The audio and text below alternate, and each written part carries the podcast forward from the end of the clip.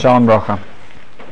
У нас кончаем восьмую главу, начинаем девятую главу Шмуэл Бейс.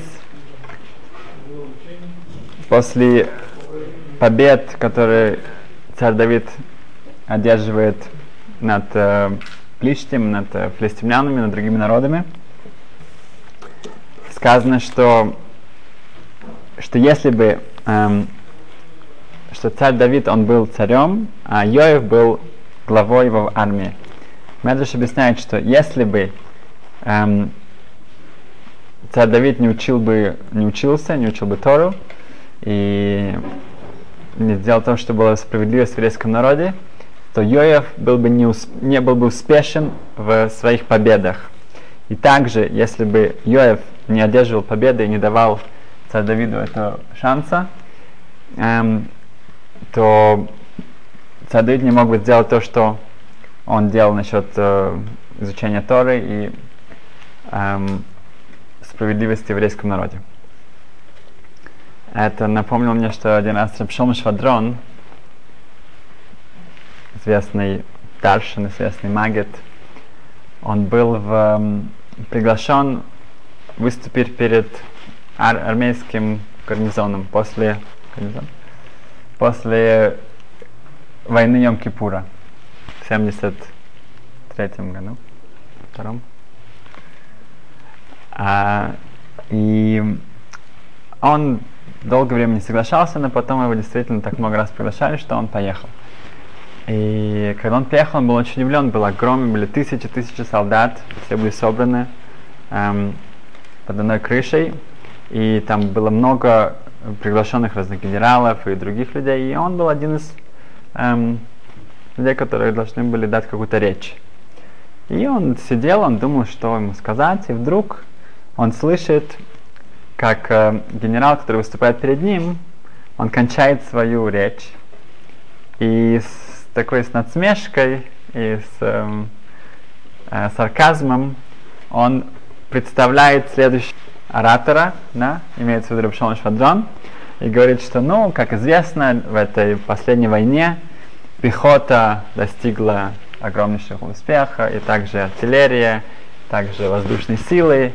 А теперь приехал тут раввин из Иерусалима, из, наверное, из Мешарим, и он тоже скажет нам, а что вообще вот, ну, это еврейский, э, Бахурей Шива, да, вот, ну, люди, которые изучают там Тору и так далее, что они принесли для победы прошлой войны, что они для этого как бы участвуют, какое их участие было, и с такой смехом он садится, и, и Рабшон Швадрон, он не, не ожидал такого вступления, такого, ну, как сказать, Агдама, да, такого, такого э, но он э, был один из людей, которым не нужно было долго как-то думать, что ответить, и он встал, и он сказал так.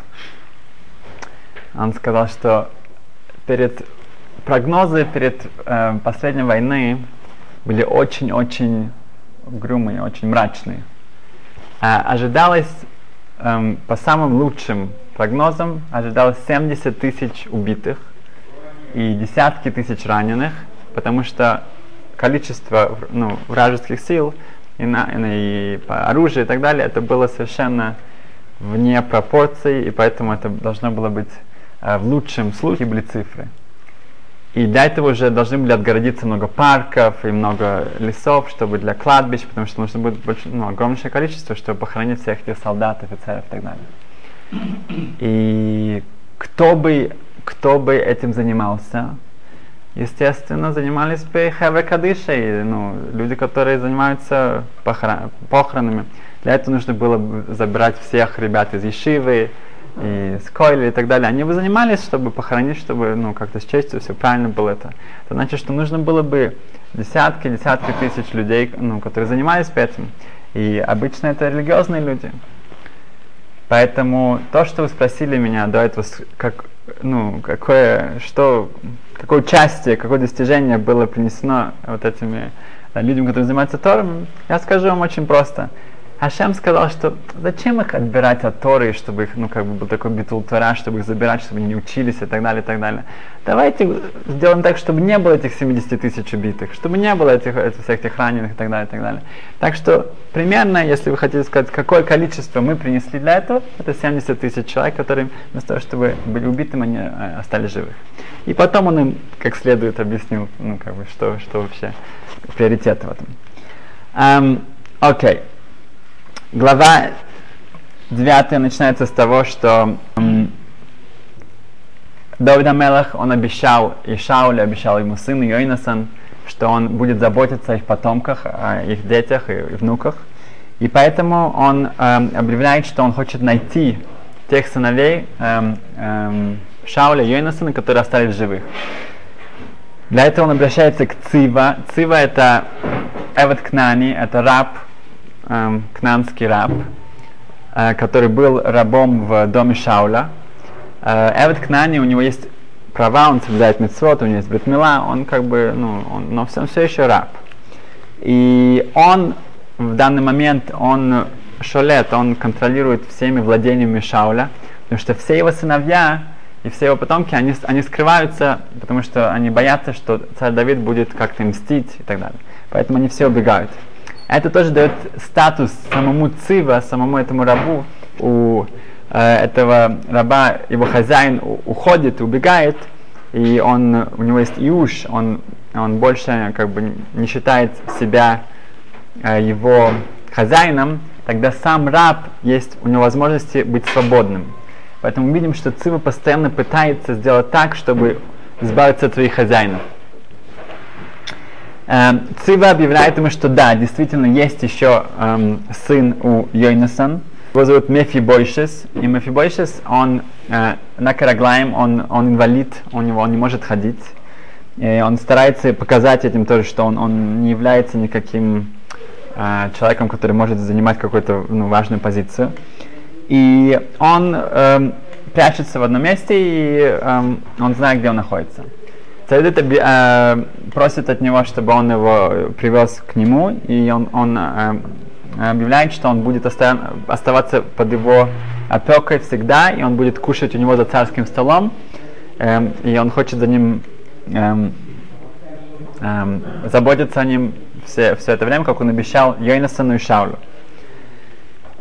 Эм, После этого эм, эм, при, э, Цива действительно привозит туда Мефибойшеса, и Мефибойшес э, с радостью остается в доме у царя. Эм, далее okay. он объявляет Цива, что он должен заботиться о всех владениях. Эти владения принадлежат Мефибойшес, и он э, просит от него, чтобы хотя эм, сам Мефибошес будет жить у меня в дворце, но ты должен заботиться, так как ты раб, и ты остаешься рабом о всех этих владениях. Эм, после, в 9 главе, эм, Давид э, отправляет эм, посыльных, чтобы утешить Линахем, сына э, царя Мова. Царь Мова умирает, а, извиняюсь, Амона, да? Царь Амон умирает, и э, новый царь Ханун, он сын умершего отца, и э, с благодарности к тому, что, что Амон это был тот народ, где скрылся брат царя Давида, как мы знаем, что они остались у Мова, и э, царь Моава истребил всю его семью, родителей царя Давида, его, его, его братьев, его, его сестру. Единственный брат, который смог убежать, он бежал к Амону, и у Амона он там скрывался. Из благодарности царь Давид посылает э, специальных посыльных, чтобы показать свою, свои соболезнования о, том, о смерти отца, э, который был царем Амона. Э, мы видим, что благодарность тут, что он не убил его брата. На, как бы с, с э, нашим окружением, на, как бы такое, что если кто-то тебя не убивает, за это уже нужно быть радом, нужно быть благодарным. Эм, Мон эм, принимает, когда они видят, что при, приходят эти посыльные, эти, эти шлухи от, от царя Давида, то приближенные царя, Мова, э, царя Амона объявляют ему, что это не, это не, это не думай, что это действительно они пришли э, как-то какой-то сделать тебе хесед, какой-то как, как это благодарность тебе. Они пришли сюда как шпионы. Они наверняка хотят посмотреть нашу страну, чтобы посмотреть, как потом эм, лучшим и самым эффективным способом завоевать нас. Поэтому не, не, не дум, ну, они подозревают этих э, посыльных царя Давида, что они шпионы, они разведчики. Эм, когда это, принимается, мы видим, что человек на других смотрит и подозревает в том, что у него есть внутри. Так как э, мы знаем, что Амон и Моав это две, два народа, у которых не было благодарности, да, поэтому они не могут быть частью еврейского народа, поэтому они тоже у других, они не видят в них, что у них действительно может быть какое-то э, качество благодарности. Поэтому сам царь, царь Амона, этот Ханун, он берет и эм, бреет половину волос и половину бороды этих посыльных, половина оста, остается, половину он бреет, и также он разрезает их всю одежду, тоже так, что они полуголые, возвращаются обратно, они настолько э, позор, что когда царь Давид слышит о нем, об этом он говорит, чтобы они остались в пригородах, э, Иерушалайма, чтобы там они подождали, пока у них отрастет это, э, их, их, их, их э, волосы, и, естественно, посылает им одежду, и так э, он, э, так этот э, царь Амона реагирует на соболезнования царя Давида. После этого они понимают, э, Амон понимает, что это плохо для них кончится, они эм, платят эм, другому народу, Араму, которые такие профессиональные войны, чтобы идти на войну против против еврейского народа. Эм, когда во время войны эм, царь Давид сам, он не идет на войну, объясняют почему, потому что он чувствует, что в той сказано, что нельзя лидро шалом, нельзя эм, искать мир ам, э, Амону. И он нарушил это, он, он старался как-то быть с ними найти с ними какой-то общий язык, мир, так как он это нарушил, эту заповедь, он считает, что он не может идти на войну, потому что он, э, человек, у которого есть какой-то грех, он, он э, возвращается с войны, потому что еврейский народ, он побеждает только, когда э, наша армия э, совершенно без каких-то грехов. Поэтому Йоэф отправляется со своим братом Авишай на эту войну. Во время, э, в середине этой войны он видит, что все э, самые сильные э, войска направляются, чтобы, чтобы убить самого Йова, чтобы, только, ну, чтобы сам главный генерал, как только они его убьют, они считают, что это м, им поможет победить весь, весь еврейский народ. Когда он это видит, он, он, у него он, э, с, с особой молитвой Всевышнему, он эм, э, раз, э, разделяет свою армию на двух, а Виша идет одну сторону, он другую. И так они с, с особенной стратегией, они побеждают и разгромляют, разгромляют эту армию. Эм, после этого эм, эм, Арам, вот эта вторая армия, которую э, она все еще старается эм, опять же провоцировать еще одну войну против царя Давида, но опять же они проигрывают, и в конечном итоге они все эм, э, делают мирный договор, и больше они уже ну, не, не, не осмеливаются идти против еврейского народа. Эм, что я хотел сказать, что мы видим, что вот это вот качество человека, который видит в других то, что в нем не хватает. Может быть, я рассказывал это, ну, так как мы говорим о, о этих бородах и так далее. У Сатма Ребе, у сатманского э, Ребе, у него был очень хороший друг. Его звали Майк Тресс.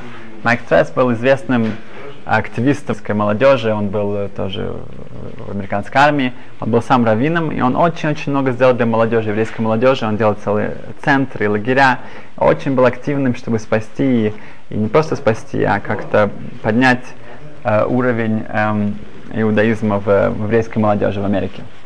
Э, Майк Трест, он был без бороды, и он э, и некоторые хасиды Сатма Рэбе, их это очень мешало. Им это очень раздражало, что их Рэбе так, так хорошо и так тепло относится к этому э, человеку, который у него нет бороды.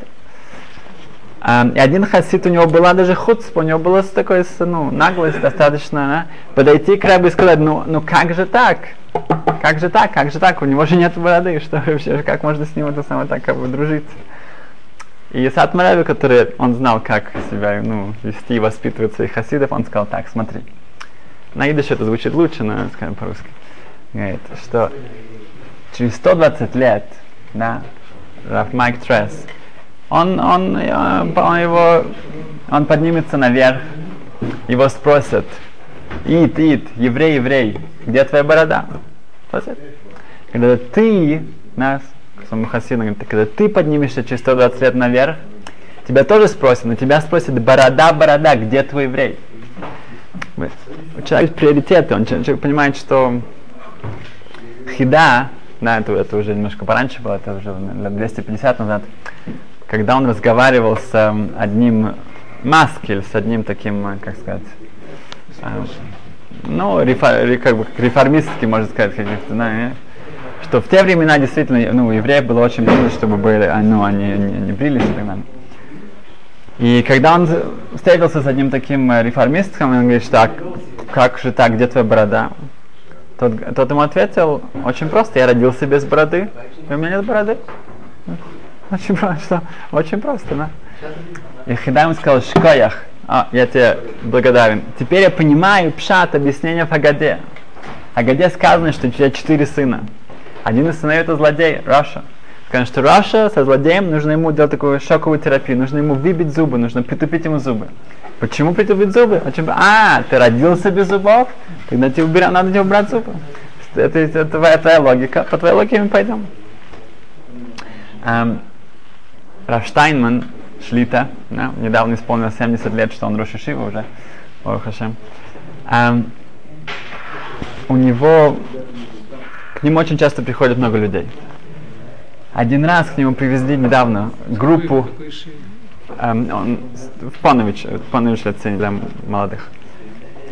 А в, недавно ему привезли такую группу, есть такой раввин, который занимается с людьми, которые любопыт, ну, такие любопытные к иудаизму. И они, он привез их в брак. В брак он привел разные шивы, разных, разные эм, всякие ну, вещи, культурные вещи. И также они пошли к Рафштайну, ну, как, как достопримечательность брака. И там он попросил, это была целая группа, они там сидели рядом с ним, он с ним разговаривал тогда. А потом он попросил, чтобы он дал им браху, благословение для, для этой группы людей. Раф Штайман сказал, они соблюдают шаббат.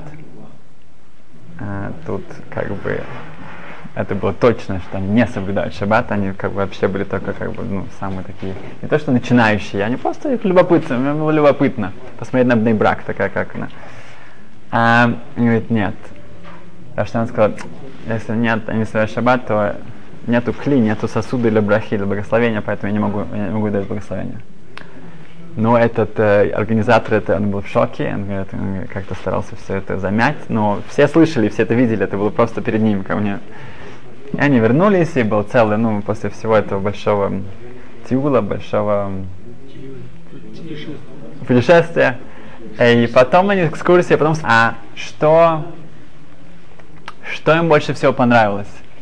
Все сказали, что им больше всего понравился Рафштайнман. И он говорит, что а это было не ожидал, этого не ожидал. Почему Рафштайнман? Почему? Потому что они попросили браху, благословение, он не дал, как бы, ну что. И они ему сказали, все один голос, они сказали, что в нашем поколении, где все такие шакрани, все такие, все такие лживые, все такие хан, хануфа, как сказать, эм, лицемерие, все стараются подлизываться, все, как, все очень так-так низкие, все хотят тебя заполучить, как-то тебя выиграть. А вот есть еще, есть еще Иш Эмес, есть еще Иш Эмет, есть человек правды, человек истины, что он, он, он говорит тебе так, как есть, он, и вот это нам больше всего понравилось. Он говорит, а теперь, а потом они сказали, что а мы хотим, между прочим, поучить Илхот Шаббат. Мы хотим немножко узнать, а что такое Шаббат. Мы хотим знать, что такое Шаббат, что такое законы Шаббата. И похожая история была один известный большой магнат, он, который содержит целое эм, огромнейшее заведение э, изучения Торы и там разные школы. который каждый месяц помогает огромнейшими суммами этим, этим заведениям, то он попросил этих эм, Минаэль, этих директоров этих заведений, что он прочитал в газетах про Штайнмана, он хочет с ним встретиться.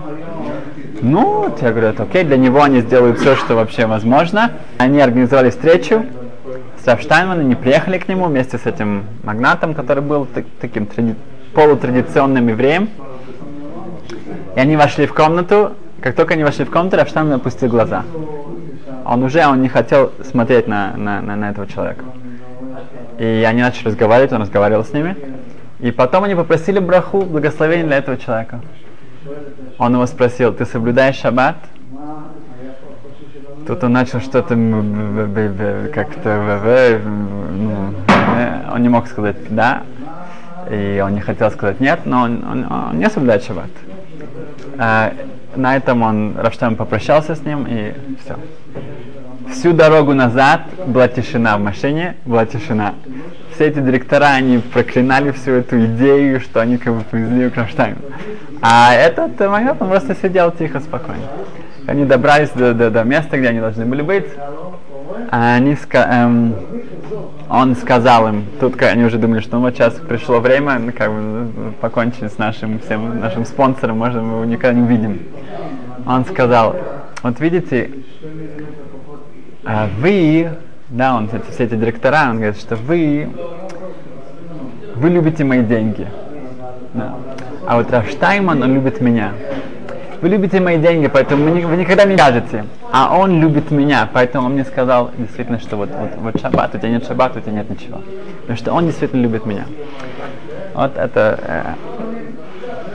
Э, эм, так что, чтобы мы, э, литхазек в наше время, мы не знаем, человек садится на автобус, человек садится в машину, человек садится куда угодно, не знаем, что будет следующий момент, в следующий день, что что мы да можем, что да в наших силах, это эм, как мы смотрим на других людей и как мы относимся, когда мы говорим что-то, чтобы это было, действительно было правда, истина. И если это так мы себя ведем, то то, что мы, как мы смотрим на других людей, это будет отражаться, эти люди будут другими людьми. И также то, что мы говорим, это будет э, входить в сердце других, если это И на этом я хочу закончить наш урок этих последних двух главах. Давайте выучим, что мы не хотим быть как советчики э, ОМОНа, мы хотим судить и смотреть на других людей с хорошей стороны. Мы хотим увидеть в них хорошие намерения. И также не забыть об этом качестве. Израиль, еврейский народ, это наше имя. Израиль, это также можно прочитать Яшар Кель. Яшар это прямой. Человек должен быть, не забыть, что у нас есть прямолинейность, у нас есть прямота, у нас есть истина, правда. И давайте эти качества будут сопутствовать нашей жизни. Спасибо.